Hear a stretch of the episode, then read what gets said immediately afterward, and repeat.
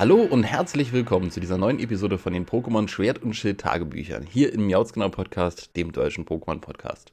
Mein Name ist Dominik und ja, äh, letztes Mal waren wir quasi ein bisschen enttäuscht, ein bisschen äh, hängen geblieben auf den, äh, ja, auf der Inszenierung der vortrefflichen Banner der Historie. Dort geht es weiter. Wir verlassen die, die Schatzkammer und ja, äh, waren sehr, sehr fleißig. Ich war sehr, sehr fleißig tatsächlich. Ähm, die nächsten beiden Arena-Orden kann ich jetzt in meinem Besitz äh, wissen und zählen.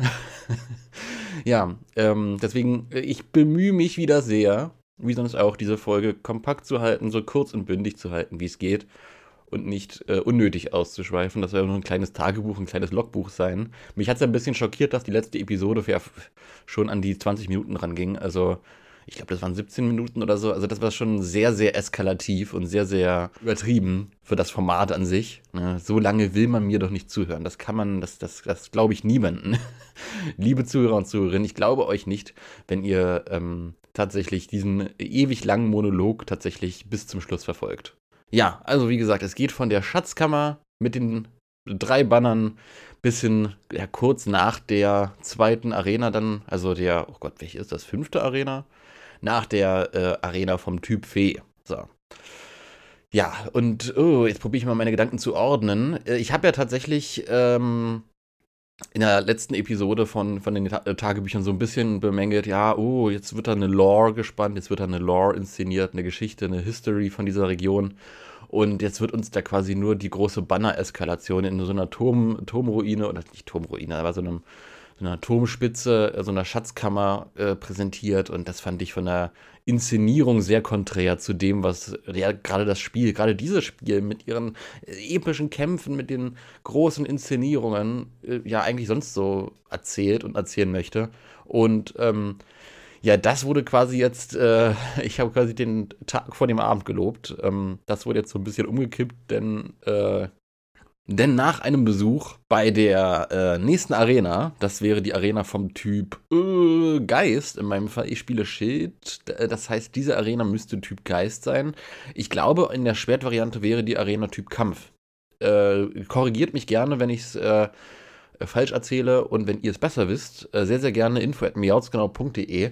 Aber ähm, ich meine, genau das ist halt der Sweet Spot, wo man auch so eine Version Differences ähm, ausmachen kann. Ne? Also mit dem, mit dem Arenaleiter oder, oder der Arenaleiterin in dem Fall bei, bei äh, Pokémon Schild, nee, Schwert. Gott, bin ich komplett durcheinander. ich habe Schild, ich habe den Geister-Arenaleiter und Schwert hat äh, eine Kampf-Arenaleiterin. Meine ich an der Stelle. Ja, äh, wir reden von der Oh Gott, das Pokémon äh, Galar Stadtland Fluss schlägt wieder zu. Wir reden von der Stadt, die eher ruinenhaft daherkommt, eher wüstenhaft daherkommt, eher, na, wüstenhaft ist schon fast so viel. Es ist, es ist so ein bisschen, erinnert so ein bisschen an so eine, ähm, ja, leicht texanisch angehauchte, leicht ruin angehauchte ähm, Umgebung. Auf jeden Fall die Region, wo man ein großes Diktri im Hintergrund als, als, als Statue hat, als, äh, ich, ich will fast sagen Götze, als Götze, als riesengroßen Götzen im Hintergrund anbetet. Ähm, so scheint mir. Ja, und äh, ich habe ja bei, bei der letzten Arena sehr, sehr stark bemängelt, dass ähm, ich diese, diese ganze, okay, wir fangen Pokémon oder wir besiegen Pokémon und bekommen dann je nachdem Punkte, sehr, sehr schwach fand. Sehr, sehr schwach fand, weil die restlichen Gimmicks ähm, hier tatsächlich äh, ja viel, viel, viel, viel cleverer waren, ne? mit den Schafen einfangen und ja, so typisch, typisch Pokémon-Arena-haft dann die Rohre da irgendwie umleiten. Äh, und hier hat man was gemacht, was unfassbar viel Fun gemacht hat, was ich, wo ich diese Arena gerne ab und an nochmal wieder spielen würde. Ich hoffe, das Postgame erlaubt es einem, die ganzen Arena-Kämpfe nochmal zu spielen.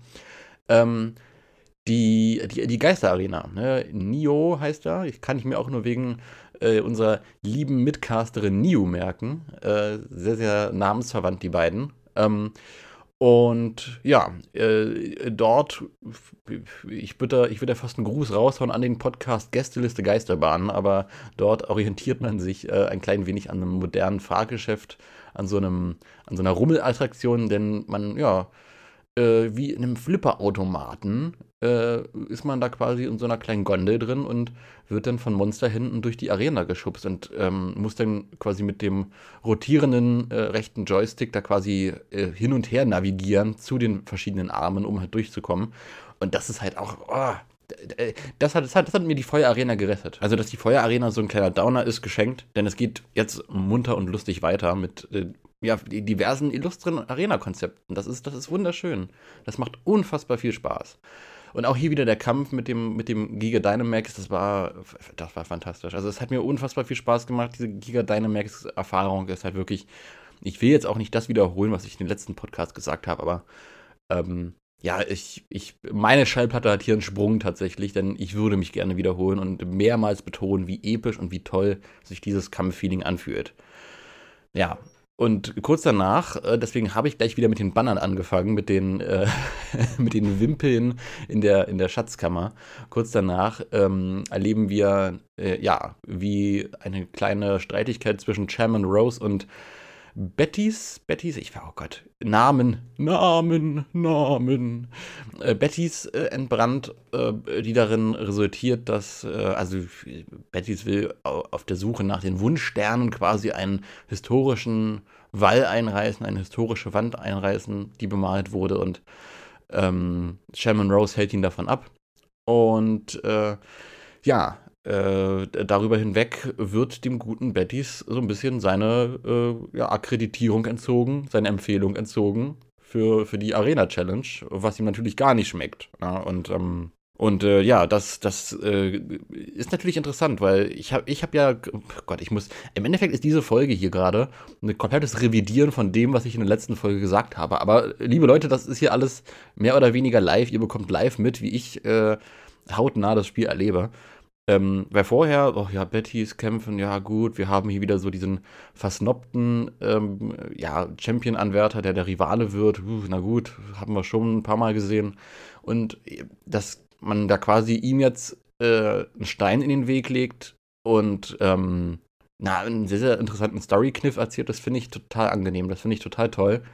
Und ähm, ja, äh, Chairman Rose, bla bla bla, Betty, bla bla bla. Und letzten Endes führt dieses Blabla dann dazu, dass äh, ja zwischen den beiden Clinch herrscht und äh, ja, Chairman Rose dem guten Betty seine äh, Akkreditierung entzieht. So, wir verlassen die Szenerie. Nein, wir verlassen die Szenerie noch nicht, denn äh, beim Abhauen von den beiden stürzt dann besagte historische Wand ein und offenbart äh, ein weiteres kleines Detail. Und ab dem Punkt fühlt man sich halt wirklich wie in so einem Agatha Christie-Roman. Ich habe es ja in der letzten Folge schon erwähnt.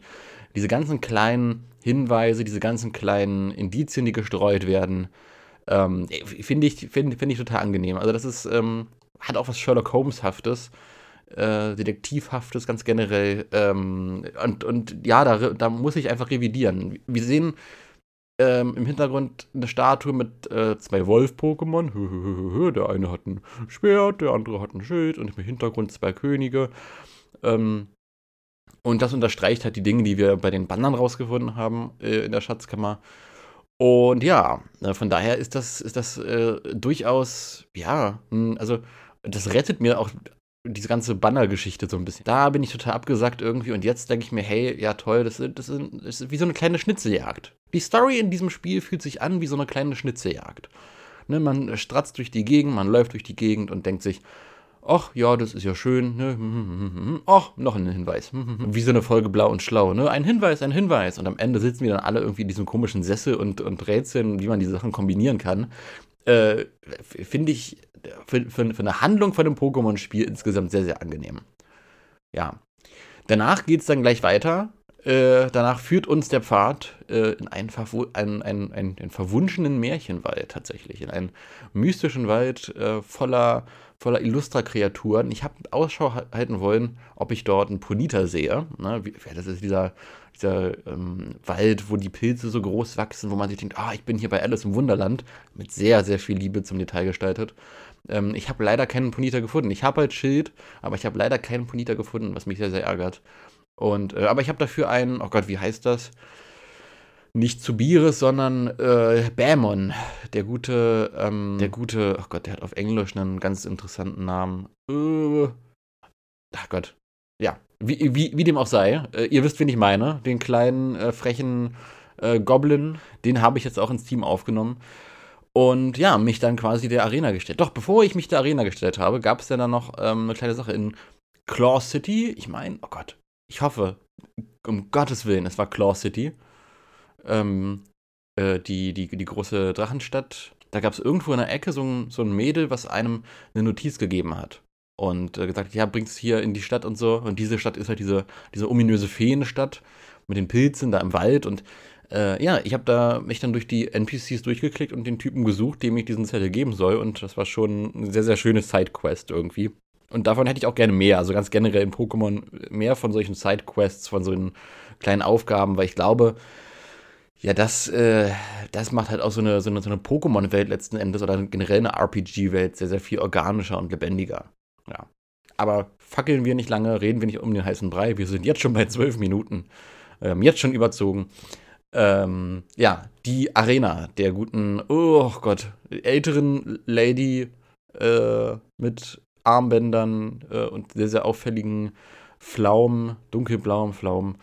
Ja, ist im Endeffekt auch ein anderer Twist, ne? Sie ist halt älter, sie, wir, wir, wir sind ja schon vorher begegnet und tatsächlich ähm, ist es so, dass sie äh, nach einem Nachfolger sucht, ne? Arena-Anwerber. Sie probiert neue Leute irgendwie äh, anzuwerben, um quasi ihre Arena zu übernehmen. Und ja, deswegen ist ihre Arena-Herausforderung tatsächlich auch äh, eine illustre Fragenrunde zu Feentypen generell, aber auch zu sich als Person. Was mag ich gern zum Frühstück? Was, was ist meine Lieblingsfarbe und so weiter? Und das zieht sich ja durch bis zum Final, finalen Kampf. Und ich finde das, find das total nett und angenehm. Das ist, ähm, ja, ich, keine Ahnung, ich mag, also ich, ich, ich liebe wie, mit wie viel Detail man sich jetzt hier quasi in dieser Generation diese ganzen kleinen Unterschiede zwischen den Arenen rausgepickt hat. Na, das ist, ähm, ja, mehr davon, wirklich. In Zukunft bitte mehr davon. Das ist halt genau richtig. Die Arenen fühlen sich einfach allesamt richtig an. Ne? Keine Ahnung, dass man da halt so ein, so ein Hinterhof-Casting quasi mit der, mit der guten Feen-Arena-Leiterin macht, das ist irgendwie, das ist irgendwie sehr, sehr witzig. Ne? Und dadurch fühlt sich halt auch die Arena echter an. Und also echter im Sinne von, dadurch, dass mehr Unterschiede zwischen den Arenen sind, sind sie weniger austauschbar. Und ähm, das, das macht es total toll. Nach dem Arena-Kampf geht es dann quasi wieder zurück in die besagte, ich hoffe, es war Claw City, wo es dann, äh, wo wir dann quasi äh, die besagte Arena, äh, wo wir dann, äh, wo wir dann quasi ein, ein, ein Aufeinandertreffen sehen von Bettys und der guten Feen-Arena-Leiterin, ähm, und da, da, da, musste ich tatsächlich schallend lachen, denn ähm, ja, die gute Dame, die gute alte Lady, ältere Dame, springt total auf den Farbton von Bettys Kleidung an. Ich habe ich hab ihn ja vorher schon so ein fast schon lilahaftes Pink genannt in der vorherigen Tagebuchfolge. Und äh, ja, wir haben es jetzt schwarz auf weiß. Es soll wohl richtiges Pink sein, denn wenn eine Person sich mit Farben auskennt in dieser Richtung, dann ist das quasi unsere Feen-Arenaleiterin. Und ähm, die sieht quasi in Bettys einen sehr, sehr schönen Nachfolger, äh, allein aufgrund seines formidablen Modegeschmacks. Und ich finde das, ah, das, das, ist ein sehr, sehr angenehmer Humor. Das ist, das ist total schön. Und wieder. Hier fängt wieder das an, was ähm, der Anfang komplett gesetzt hat. Man bricht die Erwartungen. Man denkt, okay, wir haben jetzt hier mit, mit Betty so einen wirklich straightforward, Fiesling, ähm, grumpy Character, äh, Rivalen, ne? so ein bisschen wie Silver in äh, Gold, Silber, Hard Gold, Soul Silver. Ne? So jemand, der, oh, ja, und der halt durch, durch die Reise so ein bisschen geläutert wird mit dir. Aber nee, geläutert hat ihn quasi, ähm, ja, eine Arenaleiterin und er wird jetzt quasi, okay, Stand jetzt, mal gucken, wo sich hin entwickelt. Er wird potenziell ein, ein neuer Arenaleiter für den Typ Fee. We will see. Und ähm, ja, an diesem Punkt äh, will ich es halt auch belassen jetzt. Also, wir sind schon wieder viel zu lang geworden. Von daher mal gucken, was äh, sich dann noch irgendwie hinsichtlich Bettys Arena-Karriere in der Feenwelt ähm, noch, noch entwickeln mag. Ja, von daher, wir sind gespannt und äh, in diesem Sinne verabschiede ich mich von euch, liebe Zuhörer und Zuhörerinnen. Bis zum nächsten Mal bei den Pokémon Schild und Schwert Tagebüchern. Falls ihr Fragen habt, falls ihr Anregungen habt, info at jautsgenau.de. Ansonsten bis dann. Ciao.